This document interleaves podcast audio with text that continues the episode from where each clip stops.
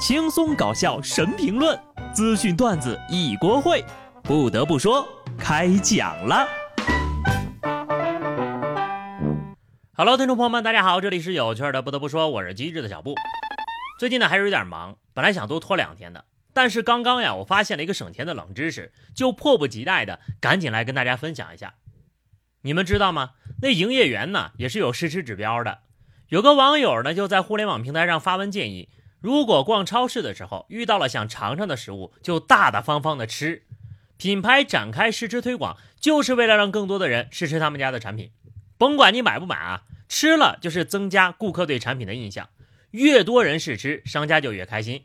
试吃的营业员呢，常常因为试吃量不达标而躲在监控的盲区，自己偷偷的吃掉，或者呢来回倒饮料做加杯子。对于本社恐而言呢，我一直以为试吃等于得买呢，所以呢一直拒绝超市里的各类试吃。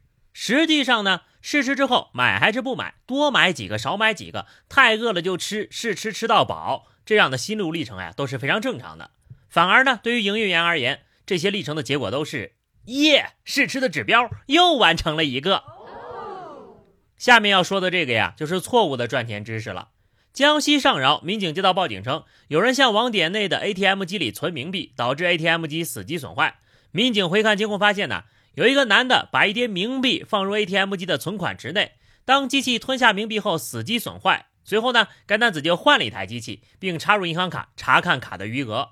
而他这么做的原因呢，就是因为自己没钱了，于是就萌生出了拿冥币存进银行来增加余额的想法。我来解说下他的心理活动啊。哎，这钱咋没涨呢？大哥萌生这个想法并操作的好笑程度百分之百。大哥操作后去查看内余额的这个好笑程度呀，百分之一个亿了。而 ATM 机吃进冥币直接死机的好笑程度无限大。能为了自己的未来提前储值，这位大哥还是有一点前瞻意识的啊。但你咋想着存天地银行的钱呢？这两届是不互通的呀。天地银行的票子没法存活期，只能存死期。你还是用个万能充吧，这样呢，充卡充得更快。有的人呢想捞钱，而有的人却喜欢往外送钱。重庆南岸区一位黄女士接到了诈骗电话，民警根据狱警指令对黄女士开展了六次上门劝阻，而黄女士坚称自己是金融专业的，不会上当受骗，并以“我的钱我做主”为由拒绝了民警的好意提醒，还说呀。就算我真的被骗了，我自己负责，绝对不会来报案的。甚至呢，他还把自己和警方的谈话发给了骗子，并在骗子的指导下与上门劝阻的民警各种周旋。几天后，黄女士前来警局报案了，被骗金额三十八万。被骗钱，我是专业的，绝对不会出事儿。被骗后，警察叔叔救救我呀！淹死的都是会水的，有钱为啥人家不赚，反而还手把手教你呢？也不知道黄女士报警的时候，内心会不会羞愧和尴尬呢？家人们，谁懂呀？这些骗子呀，啥招都有啊！上海静安警方赴多省市开展假靳东诈骗团伙收网行动，先后抓获了八人。这个以王某为首的犯罪团伙，通过虚构名人明星的身份，邀请粉丝加入各种粉丝团、应援团，从进团到直播互动，到加微信私密聊天，一步步诱导受害人与明星建立情感联系。再以投资、公益、应援、恋爱等各种理由索要钱款。犯罪团伙编造的明星身份，除了影视艺人，还包括了金融大咖、业界翘楚等等。据了解呀，真正的明星靳东工作室有三名成员，而假冒的团伙却多达八人之多。靳东看了呀，都觉得离谱。但是讲真的啊，这起案子的破获，真的能帮助到很多的家庭。毕竟喜欢靳东的奶奶妈妈们实在是太多了呀。除了提醒各位不要上当受骗之外，还要告诉大家呀，天网恢恢，疏而不漏。湖北咸安区警方抓获了一位靠捕鱼为生、逃亡了半年之久的网上逃犯。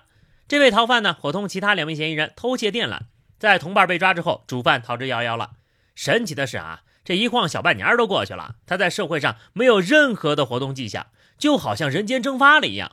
经过不懈的走访调查，民警了解到逃犯在老家附近出现，并用鲜鱼换取基本物资。经审问，在这半年的时间里啊，他没有使用过任何的电子设备和外界联系，全靠钓鱼维持生活。我就说男人一定得学会钓鱼吧，这求生技术不比那些拍视频的网红强多了呀？就靠一个竹竿钓鱼啊，就能搞定半年的基本生活。你这样让那些天天空军的资深钓鱼佬作何感想啊？啊，我都怀疑是不是因为他天天钓鱼，被人眼红举报才落网的。这位老哥呢，估计也能进入钓鱼封神榜了。从此，钓鱼老界又多了一段传奇。不过想来也挺无语的，有这么好的技术，偏偏不走正道。你说你天天的养鱼都能养活自己，干嘛非得干偷鸡摸狗的事儿呢？不过啊，比起他的作案动机，我更想知道这家伙的用饵，还有钓鱼的手法什么的啊。到时候指认现场的时候，能不能让我一块去看看呢？哎，我就单纯的想见个世面而已啊。好的，朋友们，那么以上就是本期节目的全部内容了。关注微信公众号 DJ 小布，或者加 QQ 群二零六五三二七九二零六五三二七九，来和小布聊聊生吧。下期不得不说，我们不见不散，拜拜。